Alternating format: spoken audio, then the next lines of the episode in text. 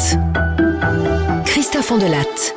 Voici l'histoire de l'un des tueurs en série les plus terribles euh, de l'histoire américaine. Il a sévi dans les années 50 euh, dans le Wisconsin. Il s'appelait Ed Gein. Il était nécrophile. Et son histoire a inspiré les films Psychose et Le silence des agneaux. La réalisation est signée Céline Lebras. Europe 1, Christophe Ondelatte.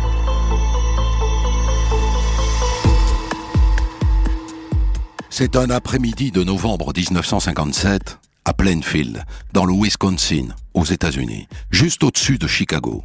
Et c'est un après-midi de chasse, de chasse aux cerfs, et ça, aucun homme du village ne le manquerait. Sous aucun prétexte, on ne peut chasser le cerf que neuf jours par an. C'est pas grand, Plainfield, 642 habitants, une église et le drugstore Wardens, la plus grosse boutique du coin, tenue par la même famille depuis 1920. On y trouve de tout, des armes, de la nourriture, des semences, des vêtements, des outils, ça fait aussi office de poste. Et tiens, voilà justement le fils Warden, Frank, qui rentre de la chasse. Bredouille.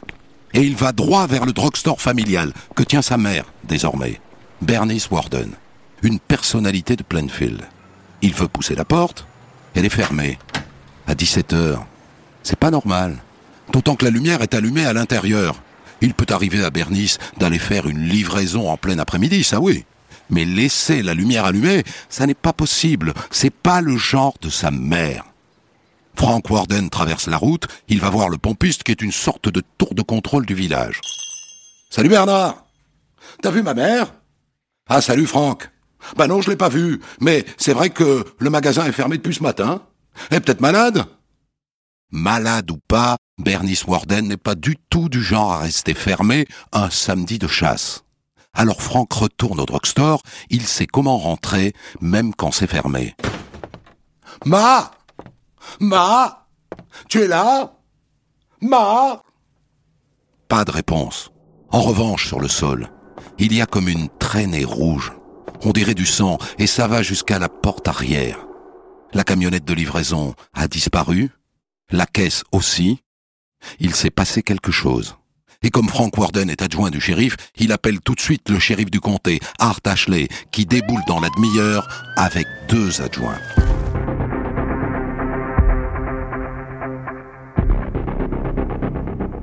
Il n'en revient pas, le shérif Schley. Encore un meurtre à Plainfield. À Plainfield, au trou du cul du Wisconsin, encore un meurtre. Car il y a trois ans, une autre femme du village a disparu. Comme ça, en laissant derrière elle une traînée de sang. Marie Hogan qu'elle s'appelait. Elle tenait un café à l'entrée de Plainfield. Un matin, on a retrouvé une longue trace de sang sur le sol de son établissement et elle, volatilisée. Et franchement, c'était un peu le même genre de femme que Bernice Warden. 54 ans, un peu enveloppée. On ne l'a jamais revue. Et l'enquête n'a rien donné.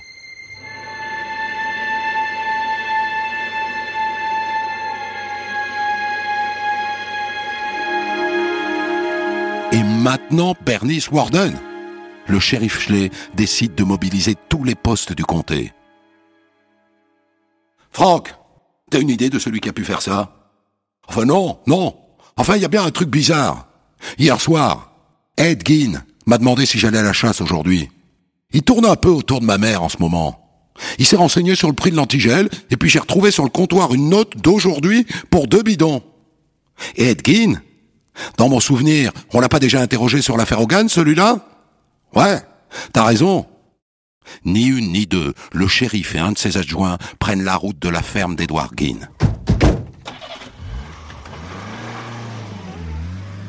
Edgin n'est pas vraiment fermier. Il bricole à droite à gauche, mais il vit surtout de l'allocation de l'État pour la préservation des terres.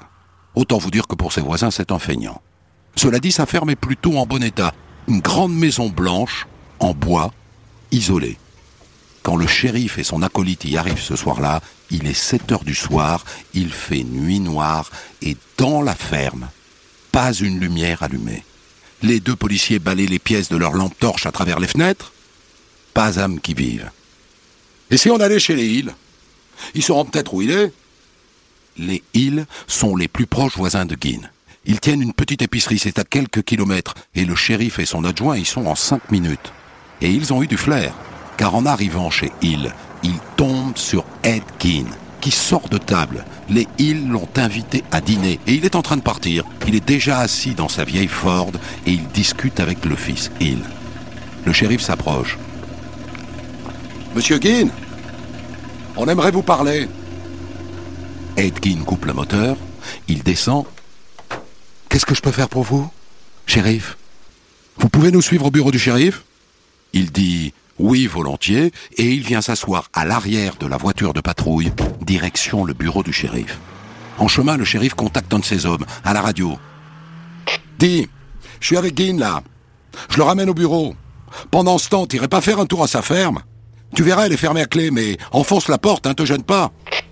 Ok, on y va tout de suite. Une voiture de police roule maintenant vers la ferme de Guin. Il fait nuit, il neige, il est 8 heures du soir. Les deux policiers se garent dans la cour. Ils balayent la ferme de leurs lampes torches et ils avisent une petite grange accolée au bâtiment principal. Ils donnent un coup d'épaule, la porte cède facilement et par chance, il y a une porte entre la grange et la maison. Ils cherchent l'interrupteur. On cherche pas, va. Il n'y a pas d'électricité, manifestement. Regarde, il n'y a pas d'ampoule. Ce vieux garçon de Guine s'éclaire toujours à l'ancienne, à la lampe à pétrole. C'est donc à la lumière de leur torche électrique que les policiers avancent dans la ferme. Ce qu'ils vont découvrir dans moins d'une minute, dans le halo de leur lampe, ils ne l'oublieront jamais. Jamais. Et vous non plus, d'ailleurs. Les deux adjoints du shérif avancent à la lumière de leur torche. Ils avancent, ils balayent l'entrée de leur lampe, ils avancent encore, et ce qu'ils découvrent est indescriptible. Et d'ailleurs l'un d'eux se précipite dehors pour vomir. Au milieu de la pièce, pendu à un crochet, comme un cerf au retour de la chasse, il y a un cadavre, les pieds en l'air, éventré, ouvert du pubis jusqu'au sternum. Mon Dieu, c'est Bernice Warden. Edgin a vidé le cadavre de Bernice Warden comme on vide un cerf.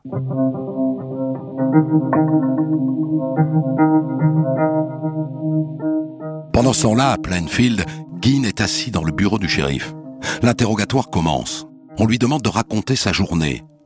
Il a du mal. C'est un coup monté contre moi. Un coup monté? Mais à quel propos, Ed? De Miss Warden. Comment ça à propos de Miss Warden? Eh bien, elle est morte, n'est-ce pas? Morte Mais comment sais-tu qu'elle est morte? On me l'a dit. Qui ça? J'en ai entendu parler. Le shérif n'insiste pas. Il attend le résultat de la fouille de la ferme s'il savait. S'il savait.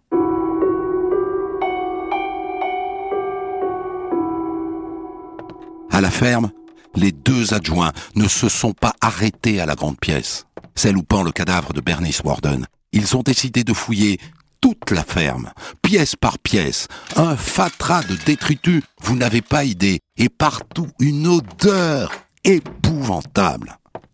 Passons sur les piles de revues porno un peu partout sur les étagères. À un moment donné, ils butent sur une porte, fermée avec un gros cadenas. Il l'ouvre d'un coup de marteau et il découvre la chambre de la mère de Keane, Augusta, telle qu'elle l'a quittée le jour où il est parti les deux pieds devant, il y a 12 ans, en 1945. Rien n'a bougé. Tout est fossilisé dans la poussière et les toiles d'araignée.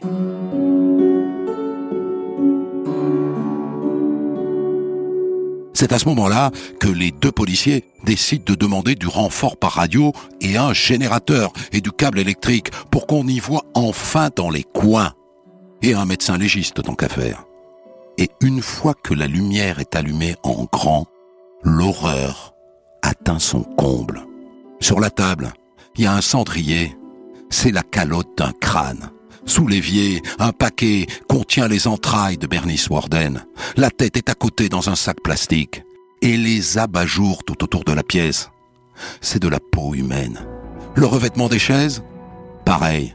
Dans la cuisine, des crânes servent de bol et le manche d'un couteau est en os humain.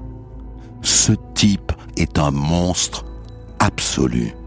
Et c'est pas fini. Dans la chambre de Guin trônent quatre visages, des visages humains découpés et reconstitués avec du papier journal, posés comme ça, côte à côte, comme des tableaux. Et par terre, on en trouve cinq autres, emballés. Le délire atteint son summum quand un policier sort du placard une étrange combinaison. Un corps de femme totalement évidé dont le fou n'a conservé que la peau. Le shérif et ses acolytes viennent de tomber sur l'un des plus grands démons de l'histoire criminelle. Ils sont tétanisés. Rendez-vous compte, le shérif, c'est la première enquête criminelle de toute sa carrière la première. Et il tombe sur Edward Gein. Et puis à un moment, il faut agir, il faut faire quelque chose. Le shérif et ses hommes se mettent à aligner, trier, étiqueter les pièces à conviction. Et en voyant l'un des masques mortuaires, il y en a un qui dit ⁇ Mais c'est Marie Hogan !⁇ Marie Hogan, disparu il y a trois ans, c'était donc lui. Dans les tiroirs, dans les placards, on trouve aussi toutes sortes de livres, de médecine, d'anatomie, des récits sur les expérimentations réalisées par les nazis sur les corps humains. Voilà, c'est une découverte quasi unique dans l'histoire criminelle, la caverne d'un tueur en série, nécrophile.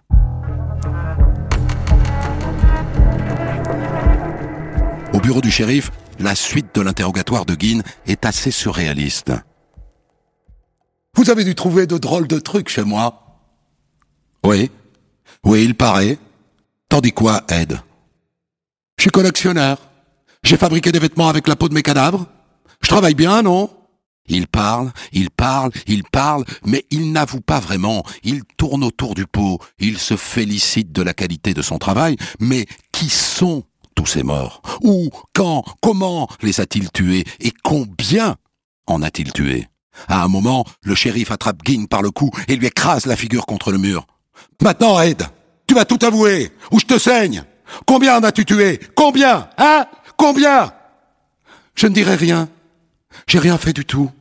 Passez-moi au détecteur de mensonges. Ed, on a trouvé des choses chez toi. C'est grave. On a retrouvé Bernice Warden. Ah ouais? Et elle va bien? Non, Ed. Elle ne va pas bien.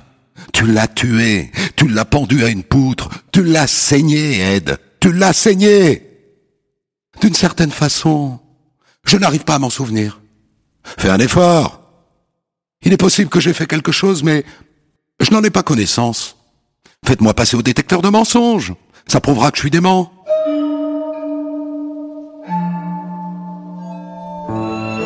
Est-il vraiment fou?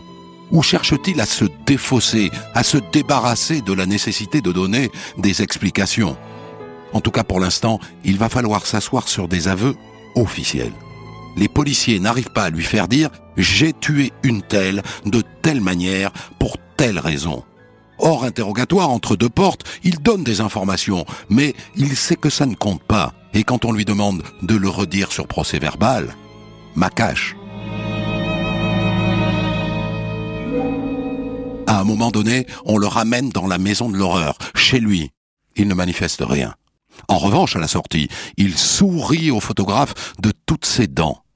Oui, je ne vous en ai pas encore parlé, mais ça va de soi, la presse se passionne pour cette histoire. Du coup, il faut surveiller la maison 24 heures sur 24. Des journalistes cherchent à rentrer à l'intérieur et des curieux rêvent d'emporter un souvenir.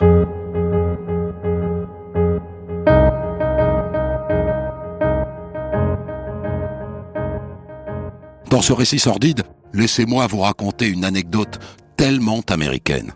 Figurez-vous que dans les jours qui suivent la révélation de toute cette horreur, il se trouve des associations puritaines pour demander l'interdiction des revues pornographiques.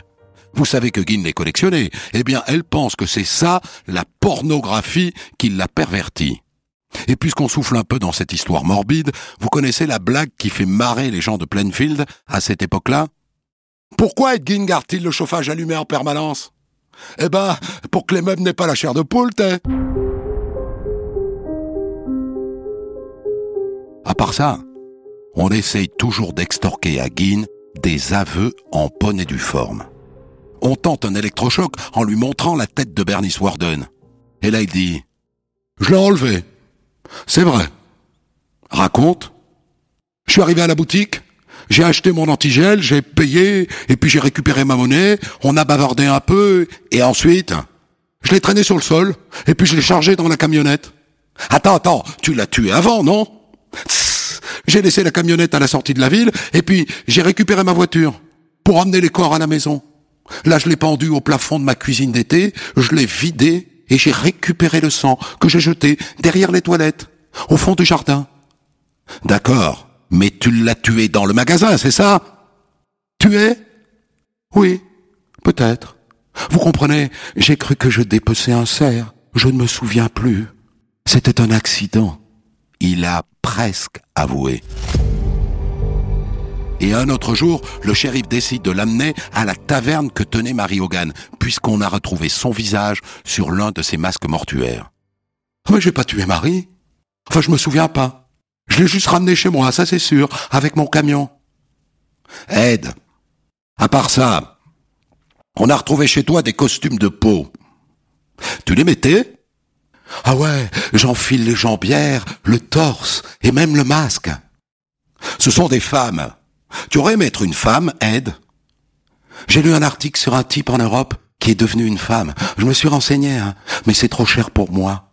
J'avais l'idée de m'opérer moi-même, mais ce n'est pas possible. Toutes ces femmes, ces masques, elles ressemblent à ta mère. Ah ouais. En fait, depuis qu'elle est morte, j'ai l'impression de vivre dans un rêve. C'est un truc pas vrai. Je ne me souviens pas. Combien en a-t-il tué? Guy ne veut pas répondre à la question. Alors il faut s'en remettre au médecin légiste. Il y a passé un petit moment. Il a reconstitué le puzzle. Il pense qu'au total, Guy a tué 15 femmes. 15 femmes, dont Bernice Warden. Mais qui sont les 14 autres? Pour une on c'est Marie Hogan. Mais à qui appartiennent ces fichus visages qu'il a conservés? Autant vous dire qu'à Plainfield, on a un peu de mal à digérer. Comment le vieux Ed, que tout le monde connaît, qui était à l'école avec la moitié du village, comment le vieux Ed a-t-il pu commettre toutes ces horreurs? Il était serviable, il était gentil. Bon d'accord, il avait le sens de l'humour douteux quand il racontait qu'il avait des têtes réduites chez lui. Les enfants prétendaient les avoir vues, mais les autres ça les faisait marrer. Personne ne pouvait imaginer ça. Personne. Et puis un jour, Guin répond à la question. Ed, tu en as tué combien? Ah mais je crois pas en avoir tué. Mais j'en ai déterré. Beaucoup. Pardon? Bah oui. J'allais dans le cimetière la nuit. J'ouvrais les tombes, les tombes fraîches. Puis je prenais les corps. Ce que vous avez trouvé chez moi, c'est des femmes déjà mortes. Moi, je n'ai pas le souvenir d'avoir tué quelqu'un. Quand il dit ⁇ Je déterre les cadavres de femmes ⁇ est-ce qu'il dit la vérité ou est-ce qu'il ment? Parce que Bernice Warden, il l'a bien assassinée. Et Marie Hogan, elle a disparu et on retrouve la peau de son visage dans sa chambre. Entre-temps, elle n'est pas passée par le cimetière. Il l'a tuée, c'est sûr. Le tout, c'est de le lui faire dire. Ça vient le 20 novembre, après quatre jours d'interrogatoire. Ouais, j'ai tué Marie Hogan. Je l'ai tué à sa taverne. Je l'ai chargé dans mon camion et puis je l'ai vidé. Et avec sa peau, je me suis fait une combinaison. Et Bernice Warden Ah, je l'ai pas tué. C'est un accident. Et les autres? Ah, mais il n'y a pas d'autres. C'est des corps que j'ai déterrés. Tout seul. Oui.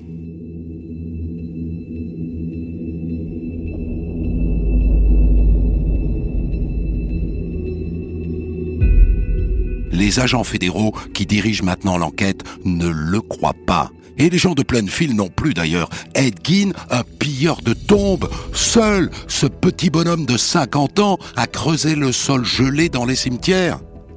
Il y a un moyen de vérifier. Il n'y a qu'à ouvrir les tombes de femmes du cimetière de Plainfield. On verra bien s'il manque des cadavres. Mais le district attorney refuse d'imposer ça aux familles. Il a avoué un meurtre. J'ai des preuves pour le second. Ça me suffit. À quoi bon remuer tout ça? Le shérif et ses hommes, en revanche, ont un peu plus de mal à lâcher l'affaire.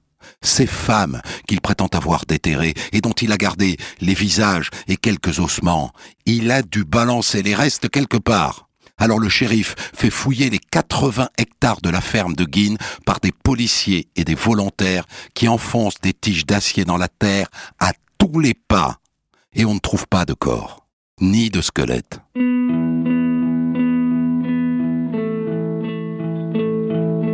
À part ça, les journalistes lui ont dégoté une chérie, figurez-vous. Dans le Milwaukee Journal, ça donne la fiancée du tueur, l'homme que j'aimais était bon et gentil et je l'aime encore. Elle s'appelle Adeline Watkins. C'est une vieille fille de 50 ans et elle raconte au journaleux qu'il lui a proposé le mariage et qu'elle a refusé. Mais dès la parution de l'article, elle dément. Ils ont brodé. Ma relation avec Ed a toujours été platonique. Je ne suis absolument pas sa fiancée.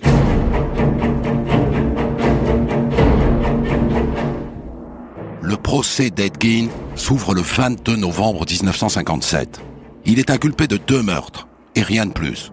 Et il a choisi de plaider la folie.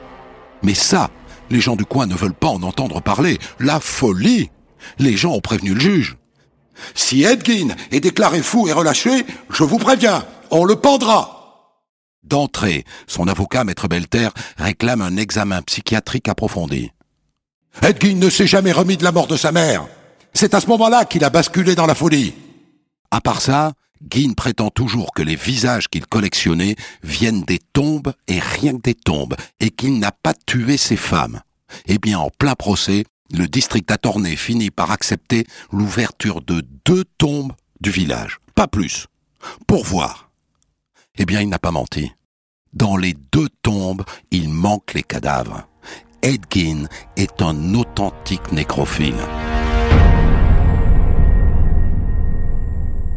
À la barre du tribunal, évidemment, on lui demande de faire la liste des tombes qu'il a pillées. Ah ben je me souviens plus des noms. hein. Je sais que je cherchais des tombes fraîches. C'est moins difficile à creuser. Et puis, le corps est encore en bon état. En général, j'agissais le lendemain de l'enterrement.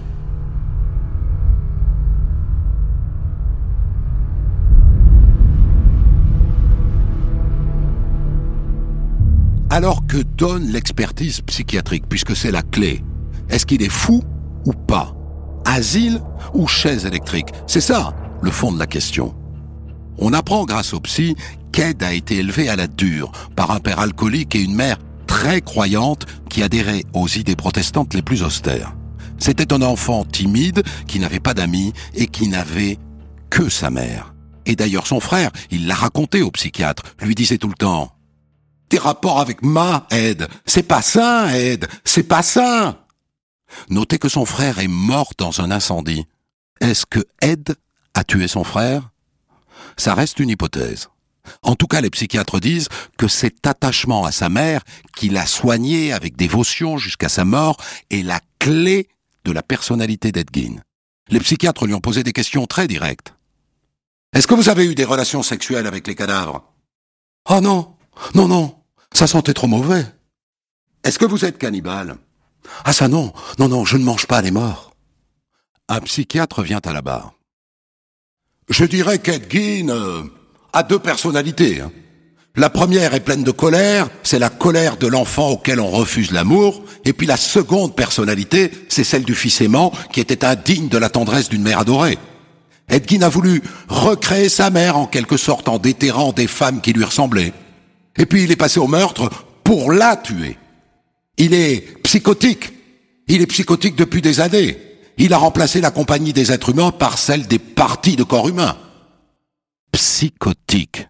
Le psychiatre a lâché le mot qui explique la suite et la fin de cette histoire. Ed Gein est un malade mental.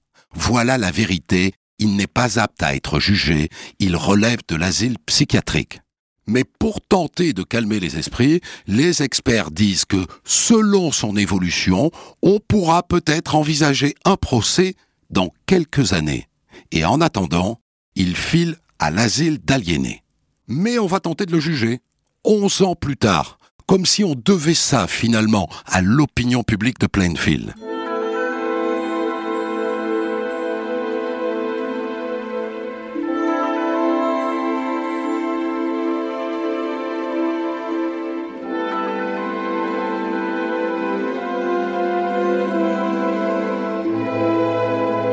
Ce procès a lieu en 1968, mais après 11 années d'asile psychiatrique et de neuroleptique, il n'y a plus rien à en tirer. Et le jury finit par le déclarer dément, et c'est à l'hôpital psychiatrique qu'Edward Gein est mort en 1984 à l'âge de 62 ans.